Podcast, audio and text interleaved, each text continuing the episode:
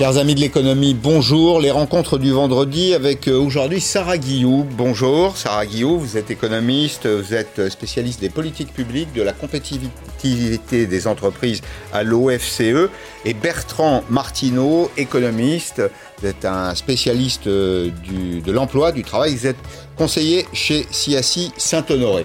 Nous rentrons peut-être dans un autre monde, un nouveau monde. Alors je ne sais pas si c'est un autre monde ou un nouveau monde. En tout cas, le couvre-feu, c'est un nouveau monde économique. Nous sommes entrés dans une phase particulière de notre histoire économique et sociale. Euh, L'État est assureur tout risque. Euh, la France est coupée en deux. C'est en tout cas l'impression qu'on en a en regardant euh, la géographie sociale. Il y a ceux qui peuvent travailler, ceux qui peuvent produire, et puis les autres. Et le primat de la solidarité, peut-être, sur les libertés aussi. La France, société de liberté, mais est-ce que la solidarité ne prendrait pas le pas? Et puis les nouveaux outils de la crise, l'arsenal euh, anti-crise pour passer le cap, nous allons l'évoquer ensemble. Les périodes de crise, c'est toujours des périodes dans lesquelles il y a de l'innovation. Alors, ça passera peut-être pour être une innovation mineure, mais regardez ce tweet de notre ami et confrère de LCI, euh, Renaud Pilin, qui a identifié des restaurants qui vont proposer une formule after work avec apéritif offert à partir de 18h30 en sortant du travail, puis dîner dans la foulée pour changer, non pas leurs habitudes, mais les habitudes des consommateurs. L'innovation, elle peut être marketing. Enfin, il y a mille façons aujourd'hui d'attirer le client, si je puis dire, mais on va d'abord se demander, première question, euh, si l'État peut éviter le naufrage. Je vais vous proposer d'écouter quelques témoignages de chefs d'entreprise. On a une période là qui est la délimiter, période du 15 octobre au 15 janvier, qu'on va appeler euh, la saison de tous les risques, peut-être même une saison en enfer pour les chefs d'entreprise. Comment peuvent-ils la passer? Dans quel état d'esprit sont-ils? Écoutez-les. Du 15 octobre au 15 janvier, c'est les trois plus gros mois de l'année, c'est là où on fait 50% de notre chiffre d'affaires. Et si on n'y arrive pas à avoir un, un, volume suffisant de clients et de chiffre d'affaires, c'est la fin de l'entreprise qui s'annonce pour 2021. Pour l'instant, vous arrivez à survivre grâce à quoi? Grâce au PGE et grâce aux crédits qui ont été reportés euh, au niveau bancaire. L'activité est à moins 50% par rapport à 2019 depuis le mois de mai. Mais c'est le coup prêt. Mais c'est le remboursement d'un prêt important. Donc, si les affaires ne repassent pas comme on le souhaite, euh, les inquiétudes sont grandes. Sarah Guillou, pour commencer, quel regard vous portez sur le, marché, euh, les entreprises aujourd'hui? On nous dit que euh, les plans sociaux se préparent, que la période qui s'annonce sera une période horribilis. Est-ce qu'il faut vraiment le craindre alors, il y a des menaces euh, sérieuses, euh, c'est évident. C'est très hétérogène selon les secteurs. Il y a des secteurs bien plus impactés que d'autres, on le comprend très bien. Tous les secteurs qui sont les secteurs de service à la personne ou qui sont en contact, qui nécessitent le contact, sont des secteurs bien plus exposés. Donc, euh, et on a un certain attentisme des entreprises. On a vu que, par exemple, en termes d'ouverture de, procédures euh, de redressement, euh, elles sont pour le moment très contenu et très en attente. Et donc, Peu de choses dans les tribunaux de commerce. Il ne se passe pas grand-chose. Hein. Il ne se passe pas grand-chose. Alors peut-être parce qu'on a laissé euh, le chef d'entreprise comme étant le décideur de, de, cette ouverture et donc pour le coup les créanciers ne, ne, peuvent pas agir. Mais c'est quelque chose, on, on, sent bien la menace quand même euh, poindre parce qu'évidemment quand il va falloir commencer à rembourser les prêts garantis de l'État, euh, les choses vont devenir plus compliquées. Tout ceci peut d'ailleurs se renégocier. Bertrand Martineau, les, PGE, le, ministre de l'économie dit ce matin, il le confirme en tout cas, qu'on peut acheter du temps d'une certaine façon. Sur le terrain social que vous euh, observez, on nous dit 800 000 chômeurs de plus cette année, est-ce que le, bilan de fin d'année sera encore supérieur selon vous? Bah, Ce qui est sûr, c'est qu'on est déjà, euh, sur les deux premiers semestres, on a euh, plus de 700 000 destructions d'emplois. Euh, qui sont euh, pas des licenciements, hein, c'est des non-renouvellements de CDD, c'est l'intérim, et puis c'est des embauches qui ne se font pas. Et donc il y a des départs à la retraite d'un côté, puis bah, en face il n'y a pas d'embauche pour remplacer les départs.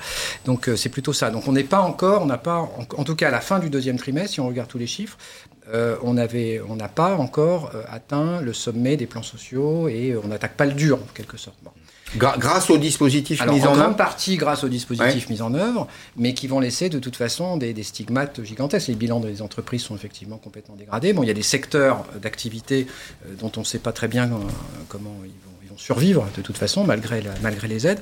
Euh, ce qui est vrai aussi, c'est qu'il ne faut jamais oublier que les plans sociaux, ceux qui sont médiatisés, ne sont que la partie émergée de l'iceberg. Mmh. C'est-à-dire que l'immense majorité des destructions d'emplois, d'abord, se fait par non-embauche, déjà, euh, et ensuite se fait par des licenciements diffus, par des ruptures conventionnelles, euh, dans les petites entreprises euh, et dans des, des, mais ne sont pas dans les PSE. Je, je, rappelle que les plans de sauvegarde de l'emploi, donc les fameux licenciements, ça ne mmh. concernent que les entreprises de plus de 50 salariés ce n'est que, entre guillemets, la moitié, hmm. euh, la moitié des salariés qui sont potentiellement concernés. Est-ce que les chefs d'entreprise, à l'un et à l'autre, est-ce que les chefs d'entreprise en, ont pris un coup au moral, si vous me passez, si vous me passez la formule bah, un peu, un peu rapide, là, avec, avec le, le couvre-feu? Deuxième séquence de confinement partiel. D'après les indicateurs de l'INSEE, le moral des chefs d'entreprise euh, est resté en dessous, en dessous de la, moyenne, la moyenne de longue période, mais au mois de juin-juillet, et août était revenu à des niveaux qui laissaient espérer un redémarrage de l'économie assez fort, ce qui, a eu lieu d'ailleurs, heureusement, de toute façon on ne pouvait pas mm. tomber plus bas que, pendant le confinement. Euh, évidemment, euh, il y a un sujet sectoriel bien particulier qui est une absolue tragédie, mais au-delà, vous avez, avec cette affaire de, de couvre-feu et de déclaration du président, vous rentrez dans une nouvelle période d'incertitude quel que soit le secteur économique, hein, alors, euh, pas que pour les, le commerce, restaurant euh, et le spectacle. Euh, donc vous avez une sorte d'incertitude générale un peu macroéconomique qui s'instaure, mmh. et on sait qu'en période d'incertitude, vous embauchez moins, et il va bien falloir un jour en parler aussi, vous investissez moins. Et moi j'ai peur qu'on on se retrouve finalement avec un investissement qui s'effondre totalement, beaucoup plus que la chute d'activité, parce que l'investissement surréagit aux évolutions de l'activité évidemment, et on peut même imaginer une situation où on va détruire du stock de capital net, c'est-à-dire qu'on va tellement tellement peu investir qu'on on ne va même pas euh, maintenir à niveau le stock de capital productif de l'économie. La part des dépréciations voilà. et si devrait être supérieure. Exactement. Et alors si c'est le cas, ça veut dire qu'on aura abaissé durablement la capacité de production de l'économie et on va le payer très cher pendant un certain nombre d'années. Mm. Moi, ce qui m'inquiète, c'est euh, ce qui va se passer là, mais j'avoue que le gouvernement fait quand même beaucoup de choses, enfin en termes de relance keynésienne, il y a, il y a quand même beaucoup d'argent qui est mm-hmm. investi, qui mais euh, le problème, c'est comment on s'en sort dans les deux, trois prochaines années avec un potentiel productif durablement euh, écorné sur l'investissement, probablement sur les compétences des salariés aussi. Alors, on, va garder ça pour tout à l'heure parce qu'il y a la question, oui, de l'entretien de la formation. Est-ce qu'au fond, on ne peut pas profiter de cette période pour former les, les salariés, profiter du chômage partiel, comme les Allemands l'ont fait d'ailleurs pendant la période du Kurzarbeit? Mais bon, on verra ça tout à l'heure. Les anticipations des chefs d'entreprise vous êtes au contact du monde des entreprises, Sarah Guillaume, leurs anticipations, elles sont évidemment influencées par tout ce qui vient de se passer. Les 48 dernières heures, c'est une espèce de, de rechute, c'est une augmentation de la fièvre, de la température. Oui, c'est une douche froide aussi, c'est-à-dire qu'effectivement, l'incertitude est de nouveau euh, l'horizon euh, des chefs d'entreprise, je suis tout à fait d'accord, et c'est cette incertitude qui paralyse les décisions. Euh, donc ça paralyse les décisions. Alors ça, ça, met euh, tout un secteur dans, dans alors là, dans, l'effroi en se disant comment finalement on va s'en sortir? Et, surtout l'horizon de sortie. Je pense au commerce et aux restaurateurs et à, tout ce qui concerne euh, tout ce qui tourne autour du tourisme et des activités de loisirs. Et, et cela ne voit pas du tout la, fin de l'histoire. Mm. Et, et les les annonces euh, qui sont les annonces sanitaires nous laissent penser que les choses, on ne voit pas quand est-ce que les, il va y avoir un arrêt de cette épidémie, quand est-ce qu'on pourra envisager sortir. Mais ma question, c'est donc l'incertitude est, est un elle est grande. Est-ce que l'incertitude, elle est atténuée malgré tout par le traitement de choc là qu'on a mis en œuvre? Tout à l'heure, on fera la liste des mesures qui ont été prises. Bah, il y a l'hôpital public, bon, c'est pas du commerce, hein, euh, la santé n'est pas une marchandise, mais il y a aussi euh, le prêt garanti aux entreprises, le chômage partiel, le fonds de solidarité. Enfin, on a listé tous ces éléments qu'on verra tout à l'heure. Bah, le gouvernement a mis ceinture et bretelles là quand même. Oui, donc est-ce que ça réduit pour autant l'incertitude? Non. Ça a permis à court terme d'envisager de, le, présent et de dire, bon, je peux poursuivre encore mon activité. Mais effectivement, ça obère complètement toutes les décisions d'investissement qui nécessitent une perspective. L'enjeu, c'est pas en ce moment, enfin si je pose la question brutalement, c'est pas de rester en vie? Bertrand Martineau? Non, je, crois qu'il y, a vraiment les deux sujets. Euh, il y, a, y, a, le sujet de rester en vie. Euh, à court terme. C'est capital, non Et de ce point de vue-là, oui, bien sûr, là, donc là, il faut, bien se rendre compte, dans la dernière note de conjoncture, il faut bien voir que euh, l'INSEE anticipe en gros une chute, de, une chute du PIB de cette année de 10%, avec une baisse de pouvoir d'achat des ménages, c'est-à-dire par tête, de 0,6% rien, on va dire. Alors, je minimise pas du tout le sujet parce qu'une baisse du pouvoir d'achat, dans l'absolu, c'est quand même historique. Et par ailleurs, ça creuse les inégalités parce qu'en fait, il y a des gens qui perdent évidemment beaucoup plus que 0,6%. Il y a les plus pauvres, il faut penser aussi à beaucoup d'indépendants, de commerçants, de chauffeurs de taxi, qui eux perdent évidemment beaucoup plus que 0,6% de pouvoir d'achat. Mais en gros, d'un point de vue vraiment macroéconomique, il faut voir l'ampleur de l'effort qui est fait pour essayer d'éviter au maximum la baisse du pouvoir d'achat, pour soutenir l'activité. De manière à ce que l'économie ne s'effondre pas. Donc de ce point de vue-là, effectivement. Ensuite, il y a effectivement les mesures de plus long terme.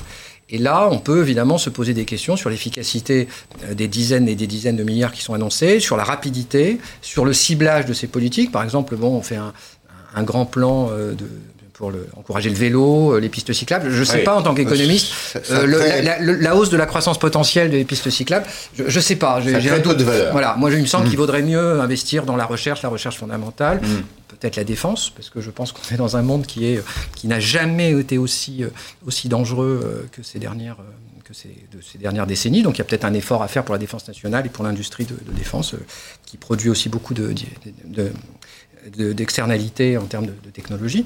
Euh, Enfin, c'est une idée euh, parmi d'autres. Euh, voilà. Donc, on, on- de- depuis temps blanc, le gouvernement, enfin l'État a décidé de cibler certains secteurs, par exemple la rénovation, la rénovation thermique, des choses comme ça. Tout ça est très, très bien, très sympathique, surtout dans un contexte où on a provisoirement, on n'a plus de problème de dépenses publiques Ouais. puisque tout est monétisé par la Banque centrale. Euh, mais euh, je pense que ce qui fait la croissance potentielle quand même à long terme, c'est quand même l'éducation, la recherche, l'université. Voilà. Non, mais rien n'empêche de le faire. Sarah Guy, on est quand même dans un drôle de pays où on se plaint. On se plaint quand même beaucoup. Il y a peu de pays qui aient été euh, aussi diligents pour euh, soutenir les ménages, pour euh, accompagner les entreprises. Alors, je vous le concède, hein, c'est- pas du très long terme. Enfin, c'est de la chirurgie de guerre, si je puis le dire, en, temps de paix. Euh, Est-ce que bah, le, moral français, là, n'est pas finalement le véritable obstacle?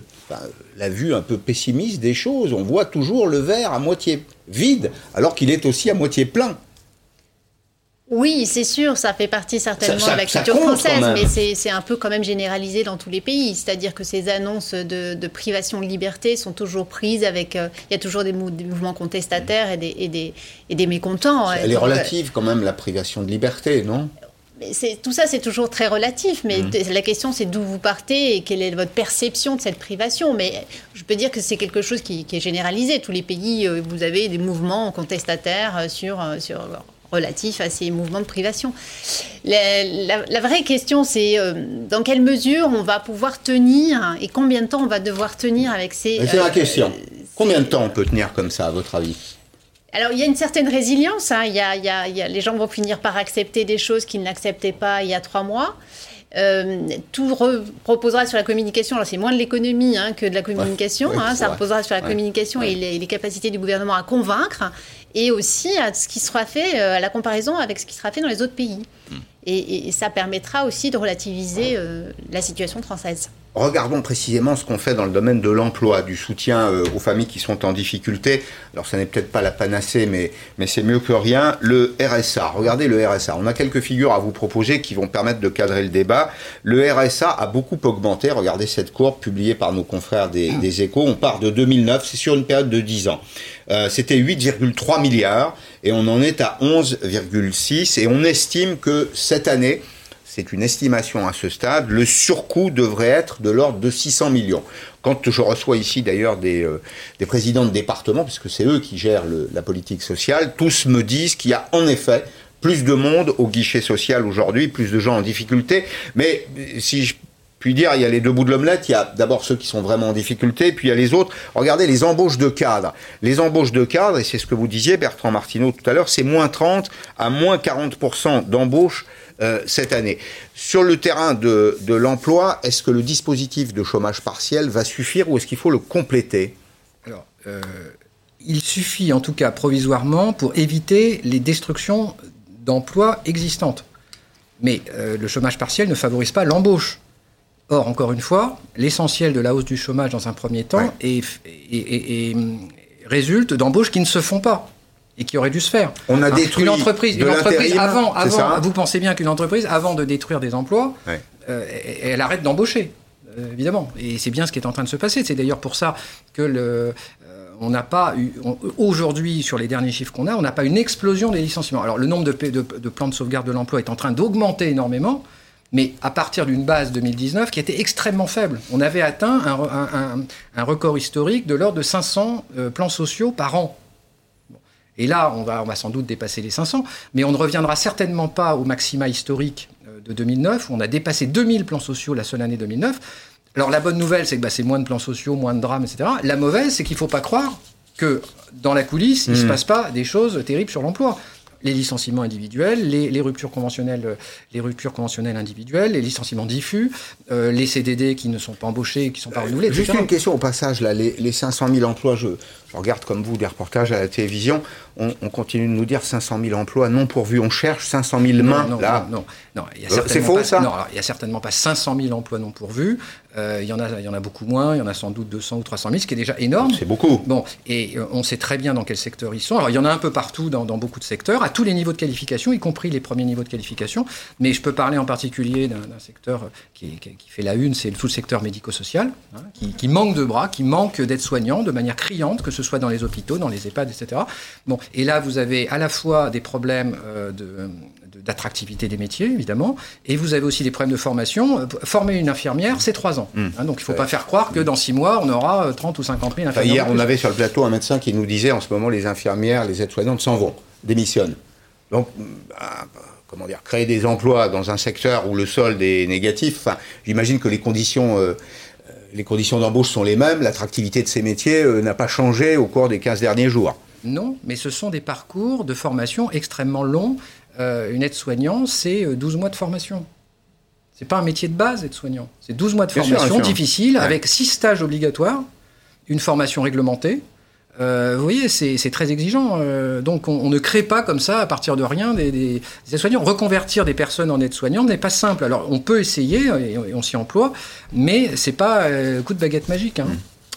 De votre point de vue, si la crise dure longtemps, il faut s'attaquer sérieusement à ce chantier de la, de la formation bah, très probablement, mais alors c'est vrai qu'on a toujours un chômage frictionnel, hein, c'est-à-dire qu'il y a un désajustement entre l'offre et la mmh. demande. Alors il peut être de court terme, mais il peut être de plus long terme si effectivement les emplois qui ne sont pas pourvus sont des emplois qui nécessitent des formations et qui nécessitent des investissements aussi dans l'éducation. Mmh. Donc euh, il, il, faut. Alors là, la difficulté, c'est d'anticiper les besoins, les besoins en qualification qu'on aura. Alors là, est-ce qu'on a, on a, on a probablement pas assez anticipé qu'on aurait des besoins tels dans le secteur de la santé? Mais est-ce que le l'appareil administratif, ceux qui prennent les décisions, est-ce qu'il est correctement formaté aujourd'hui en termes de gouvernance pour anticiper quoi que ce soit? Bah, il est a priori conseillé par des experts et un certain nombre de conseils. C'est pas une garantie. Euh, non, vous l'avez vu, garantie, hein mais, oui. mais euh, on, on s'attend du politique qui prenne les, les, bons avis. Il met en place un certain nombre de mm. conseils et d'autorités qui sont là. Donc il existe des autorités qui s'occupent des questions, des qualifications qui seront nécessaires dans les années à venir. Donc on a un certain nombre de d'autorités qui savent répondre à la question des qu'est-ce qu'il faut demain. Mais ensuite, vous avez des, ouais. des prédictions de politique, enfin des, des, des, orientations de politique publique, il faut encore les prendre. Et il faut encore l'adhésion des individus aussi à, à, à vouloir s'inscrire dans des parcours professionnels qui sont plus aussi attractifs qu'ils n'auraient pu l'être autrefois. Ce sera un coup, de, un coup de fouet, un coup de sang à la société française, là, cette, cette crise, ça va nous obliger à changer de modèle, peut-être même, puisque c'est ce que vous évoquez, changer de représentation Alors, psychologique. Hein on, on, rentre dans un. Enfin, changer de modèle. Ça prend oui, un peu mais, de temps, mais. Oui. Enfin, changer de modèle, vraisemblablement. De toute façon, à chaque crise majeure, on change de modèle. Mais simplement, le modèle, il sera pas prédéfini d'en haut. Moi, ce qui est extraordinaire, ce que je vois dans cette crise, c'est l'extraordinaire résilience de, de, des agents économiques extraordinaire. C'est-à-dire que vous citiez tout à l'heure comment s'organisent les restaurants euh, avec des innovations, avec un after-work à 18h30, etc. Mmh. Donc, la capacité d'organisation, de réorganisation, de bouger avec des entreprises, et c'est un organisme vivant. On se rend compte, quand même la plupart des économistes le mmh. savent, que l'économie se rapproche d'un organisme vivant, ouais. avec des capacités d'adaptation, mmh. de cicatrisation, etc. On pourrait faire beaucoup d'analogies. Pour autant, la crise est telle que même avec cette capacité de résilience, même cette, capacité d'auto-organisation absolument extraordinaire, eh bien, que voulez-vous, il y a des fondamentaux économiques qui font que malheureusement le PIB baisse, le revenu vont baisser, et euh, pour reprendre les termes de l'ancien Premier ministre, nous sommes face à un risque d'appauvrissement collectif et de longue durée. Alors, euh, les entreprises, elles, voudraient acheter un peu de temps. Ça me paraît être un élément euh, essentiel. On va écouter ce que dit François Asselin, c'est le président de la, CPME. Pourquoi? Bah Parce qu'il y a tous ces dispositifs d'État. Il y en a un notamment qui est le, PGE, le prêt garanti par l'État. Il y a un échéancier qui a été euh, imaginé, peut-être qu'il était d'ailleurs un peu trop optimiste. C'est en tout cas ce que semble penser François Asselin, qui dit, au fond, dans une formule connue, il faudrait pouvoir acheter un peu de temps. On s'aperçoit que ce mur de dette, il est pratiquement infranchissable pour des entreprises qui avaient un modèle économique tout à fait viable. Ce que nous demandons, c'est de regrouper l'ensemble de ces dettes et de les étaler jusqu'à 10 ans s'il le fallait, pour que tout simplement les entreprises franchissent eh bien, cette période extrêmement délicate. Voilà un autre outil du champ de bataille, euh, Sarah Guillaume. Alors, en effet, et il me semble que le, gouvernement ait décidé de, de, pouvoir d'essayer de repousser hein, cette échéance du printemps hein, pour les premières euh, les premiers remboursements qui sont normalement attendus et qui a fait un recours auprès de la Commission européenne pour pouvoir justement étendre la, période. Vous ne croyez pas si bien dire. Voilà d'ailleurs ce que nous disait ce matin Bruno Le Maire, le ministre de l'économie, à ce sujet pour lui dire est-ce qu'on pourrait décaler le début de remboursement du prêt de 2021 à 2022, ce qui laisserait aux entreprises deux années complètes avant d'engager le remboursement de leurs prêts. Donc ça leur donne un, bol d'air important. C'est une négociation que je dois conduire avec euh, la Commission européenne, parce que comme ces prêts sont garantis par l'État, ils sont considérés comme des aides d'État par l'Union européenne. Donc l'Union européenne a accepté que pendant un an, on s'exonère des règles d'État et qu'on puisse ne pas rembourser son prêt. Je voudrais que ça dure pendant deux ans. La crise sanitaire dure, le soutien économique doit durer aussi. Voilà, Bruno Le Maire avec Hélène Bonnet. Au fond, c'est une sorte de restructuration de la dette. D'ailleurs, je les trouve, moi, très optimistes. Je voudrais votre avis à l'un et à l'autre au passage. Je les trouve très optimistes. Un an, deux ans, on s'est déjà posé la question dans cette émission, et si la crise durait cinq ans? Alors, bon, on s'attend effectivement. C'est une hypothèse qu'il ne faut pas écarter. C'est une hypothèse qu'il ne faut pas écarter, mais il faut aussi avoir conscience en la science. Et euh, c'est vrai que pour le moment, euh, on sait très bien que même si un vaccin était trouvé, il ne serait pas disponible pour tout le monde, mais ça, va quand même éclaircir l'horizon. Donc, euh, on peut quand même avoir confiance. je veux dire, on, est des sociétés quand même technologiques avec des capacités de réactivité, d'inventivité. Donc, Cinq ans, en tout cas, dans, dans, dans le, système et euh, de, la pandémie, ça m'étonnerait. pas nécessairement sur le terrain médical, mais. Sur le plan économique. c'est clair qu'on peut envisager un, retour en 2021 à la production d'avant-crise. Donc ça, c'est les prévisions de la plupart des, des, instituts de prévision. C'est 2021, en tout cas pour l'Europe, on retrouve les niveaux de production d'avant-crise. Euh, en revanche, comme le disait M. Martineau, on peut aussi avoir pendant toute cette période une destruction de capital, avec donc une incapacité à, investir suffisamment pour maintenir le niveau de capital et le niveau des capacités de production qui est nécessaire.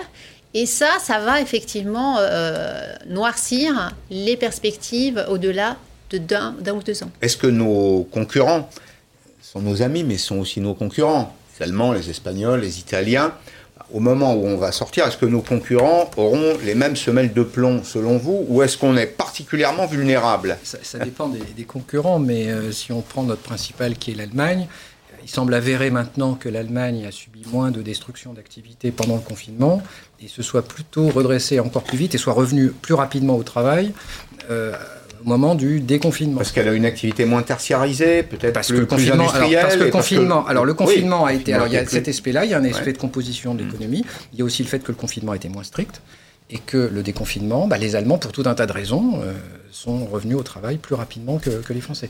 Donc, donc, et par ailleurs, deuxième avantage de l'Allemagne, ils partaient d'une situation des finances publiques qui était quand même beaucoup moins dégradée que nous, donc ils avaient beaucoup plus de capacité d'action, et euh, la soutenabilité euh, de la trajectoire budgétaire allemande, aujourd'hui, ne pose pas vraiment de difficultés, alors que celle d'autres pays, évidemment... Est bah, on continue d'emprunter.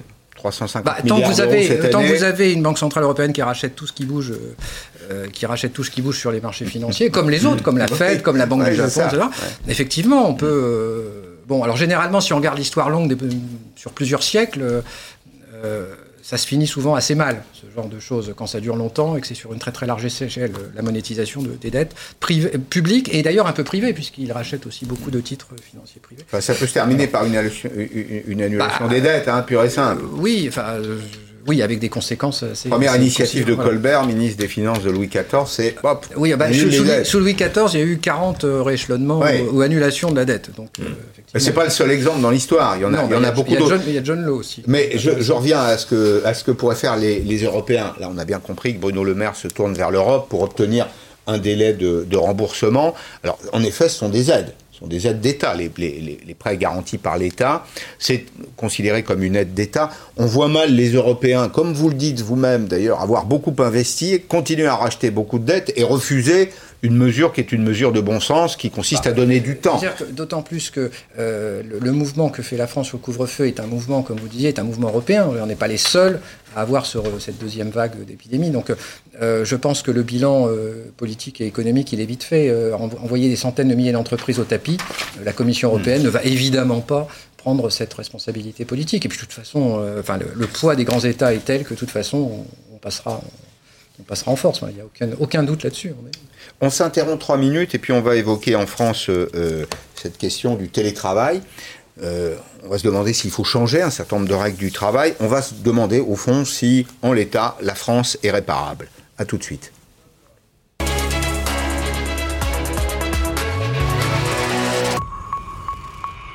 Installé.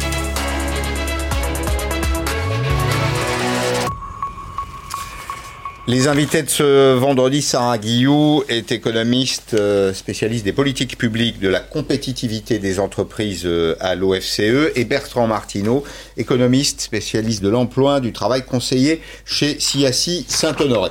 On a évoqué beaucoup de, beaucoup de sujets. Cette question toute simple, peut-être un peu brutale, la France est-elle réparable et à quelles conditions? C'est d'ailleurs la, Deuxième partie de la question qui est la plus intéressante, est-ce qu'il faut revoir les règles du travail? Est-ce qu'il faut travailler plus Peut-être travailler moins aussi, à l'inverse, dans certains secteurs Qualifier, requalifier les chômeurs, ce n'est pas l'argent qui manque. Hein. 30 milliards, un petit peu plus de 30 milliards d'euros de, budget de formation chaque année en France. Protéger les entreprises, quoi qu'il en coûte, on l'a déjà évoqué, y compris d'ailleurs en prenant le risque de protéger des canards boiteux.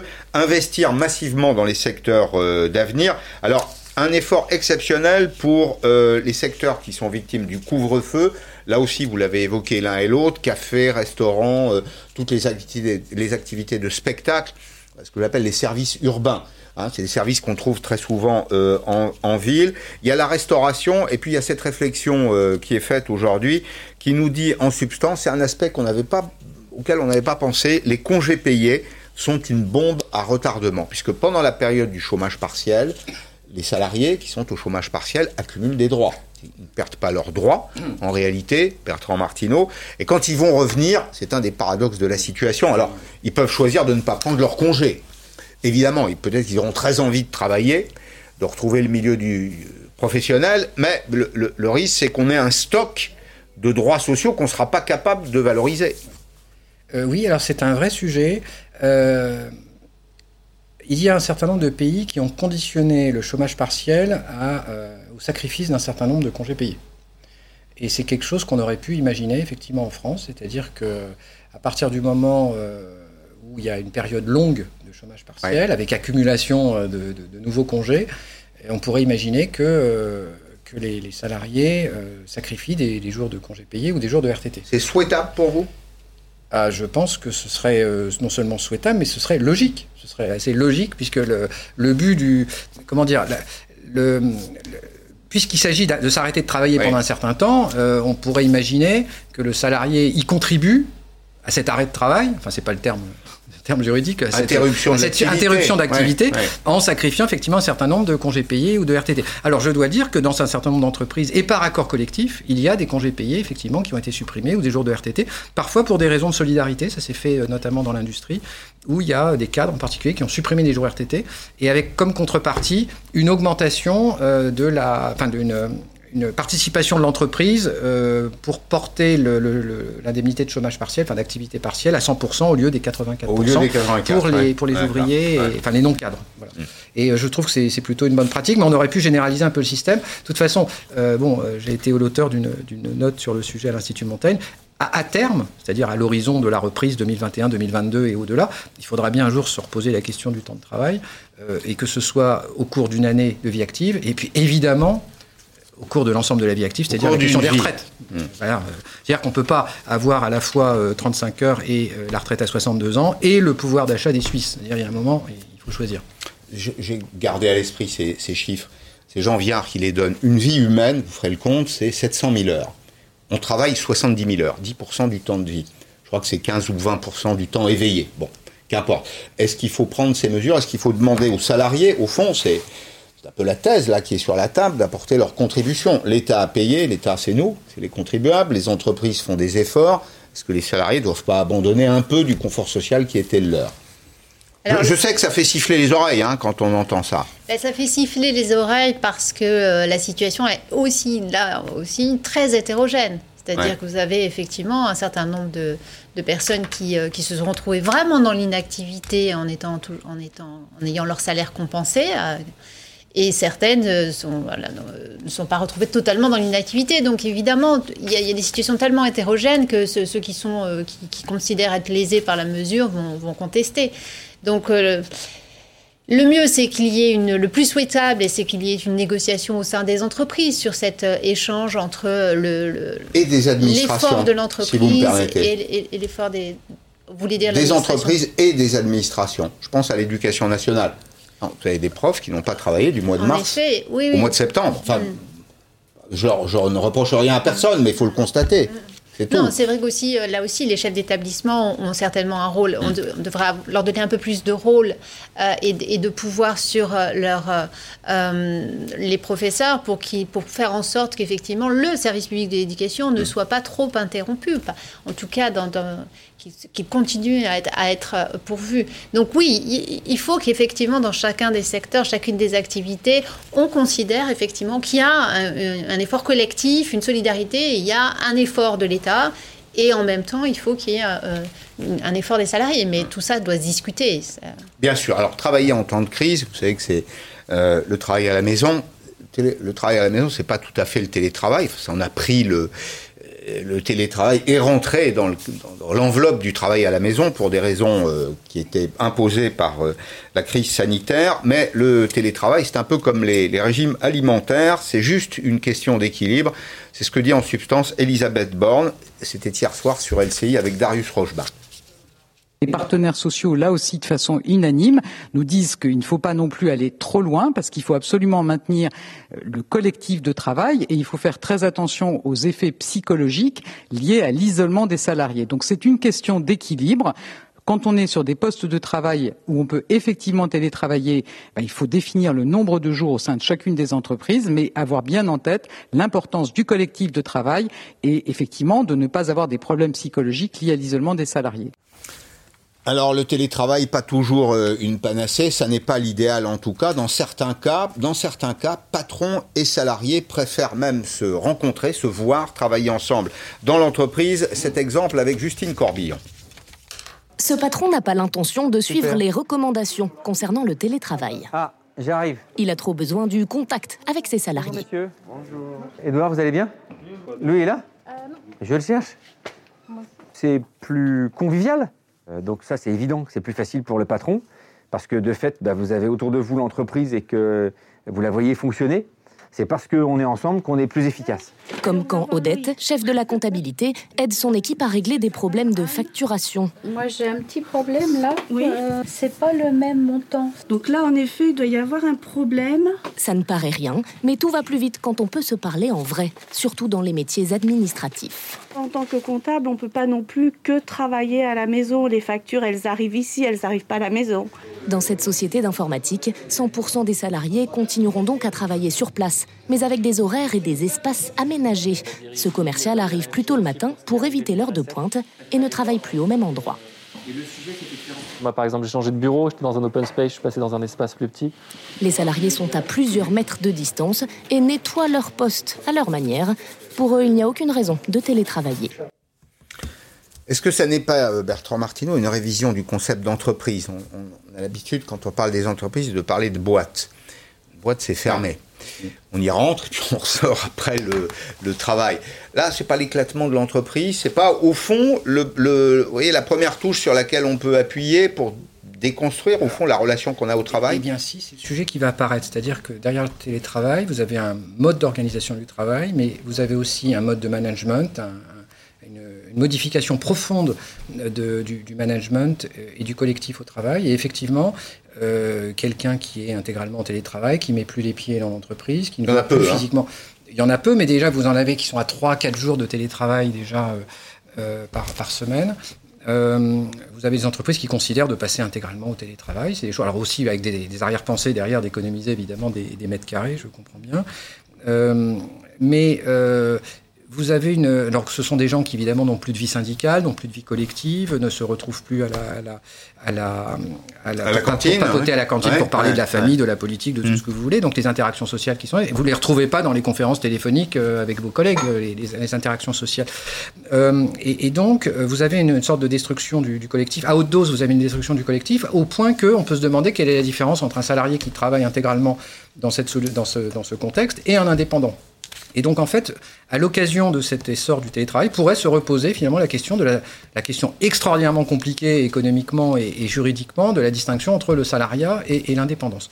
Alors, je dois dire aussi que les, les premiers retours qu'on a des, des DRH maintenant sur le télétravail montrent que vous avez quand même le télétravail à haute dose. hein, encore une fois, le, le télétravail, Ouais, a- ouais. je ne reviens pas sur les grands avantages du télétravail, notamment dans les, les métropoles saturées des, avec des, des congestions dans les transports, etc.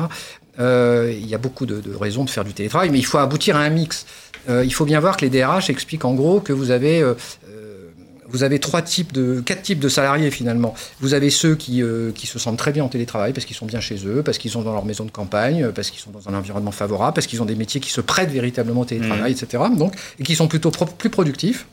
Vous avez ceux qui souffrent, euh, qui ne le disent pas toujours, mais ils souffrent parce qu'ils n'ont pas l'équipement qu'il faut, parce qu'ils travaillent dans la cuisine, parce qu'il y a les enfants à côté, etc. Il y a ceux qui décrochent et qui ont des problèmes psychologiques importants. Puis enfin, vous savez ceux quand même bah, qui ne peuvent pas télétravailler pour des raisons essentielles, par exemple un commerçant, vous avez des interactions directes avec les clients au guichet, etc. Et là, vous creusez en fait une fracture supplémentaire entre ceux qui peuvent télétravailler et les autres.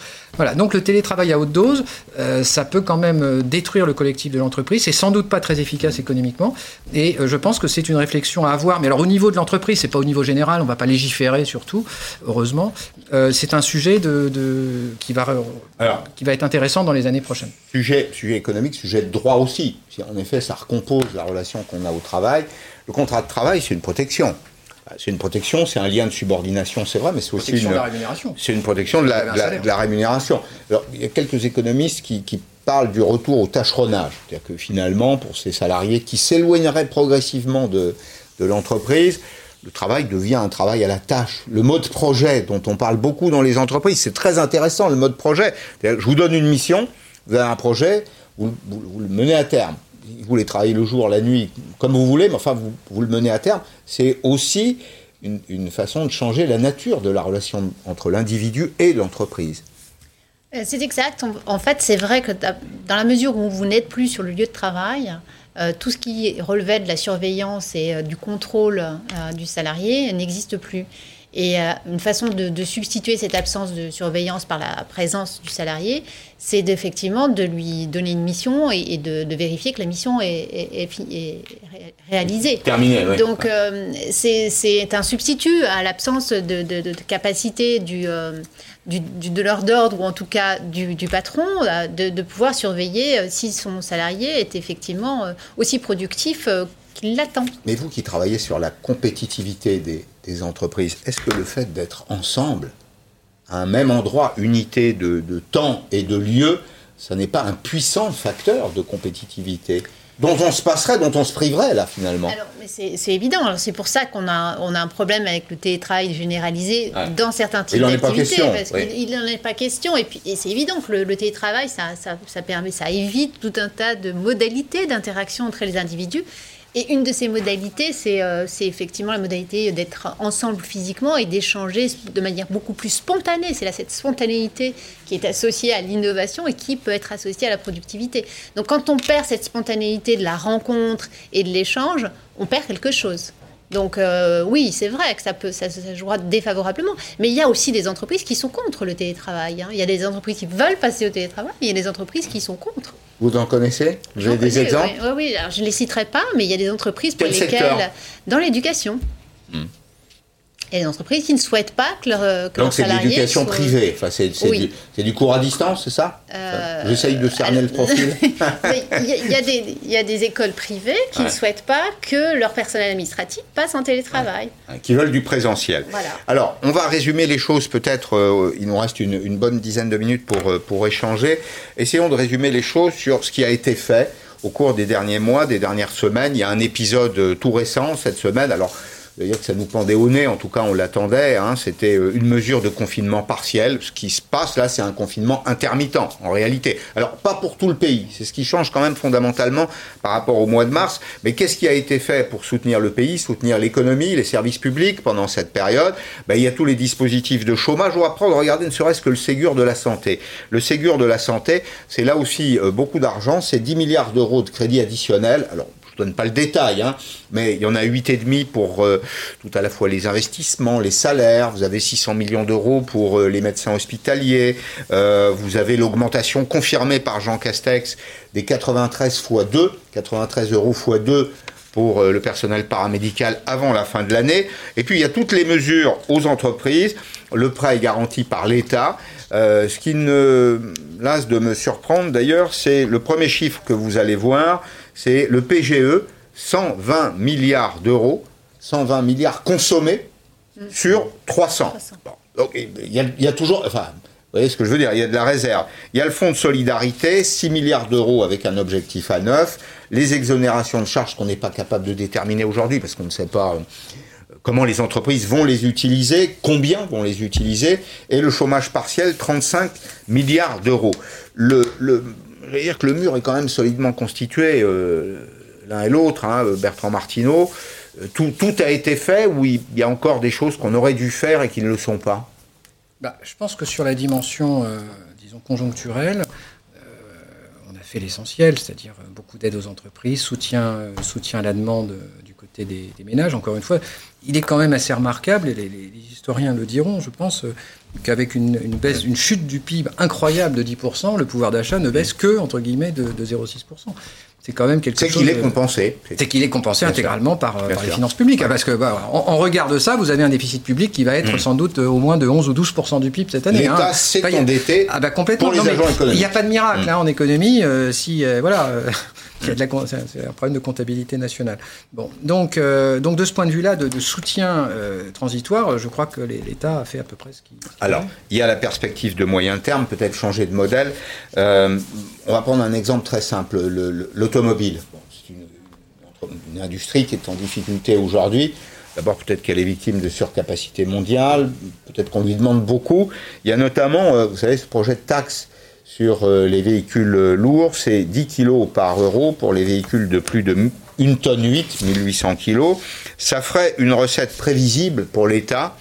Euh, c'est de la fiscalité quasi comportementale, si on peut parler de comportement pour les industriels, de l'ordre de 1,6 milliard d'euros pour 2022. Euh, Sarah Guillou, toujours pour évoquer la question de la, la compétitivité, est-ce que c'est le moment d'imposer la transition écologique à l'industrie automobile, à l'industrie de l'aéronautique, enfin toutes celles qui souffrent Alors ce sont des arbitrages compliqués. Hein. C'est vrai qu'il y a des, mesures d'urgence et il y a une espèce, enfin une politique de, transition écologique euh, euh, qui, a été amorcée bien avant l'arrivée de la crise et on, on pense que cette crise peut être aussi un moment pour modifier euh, les comportements euh, et, inverser certaines, ou en tout cas euh, rediriger certaines tendances. on euh, commence toujours par la punition.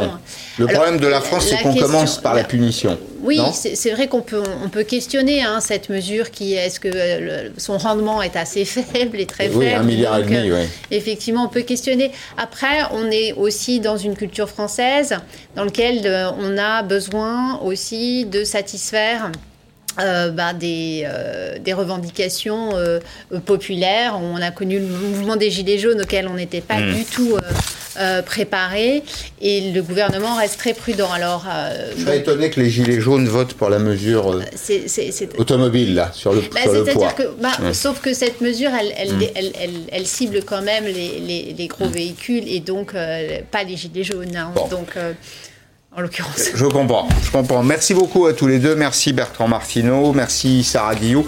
Merci de votre fidélité renouvelée encore cette semaine. Je vous souhaite un bon week-end. Pas de vacances pour Periscope. Je vous retrouve lundi en direct sur LCI à 16h. À lundi.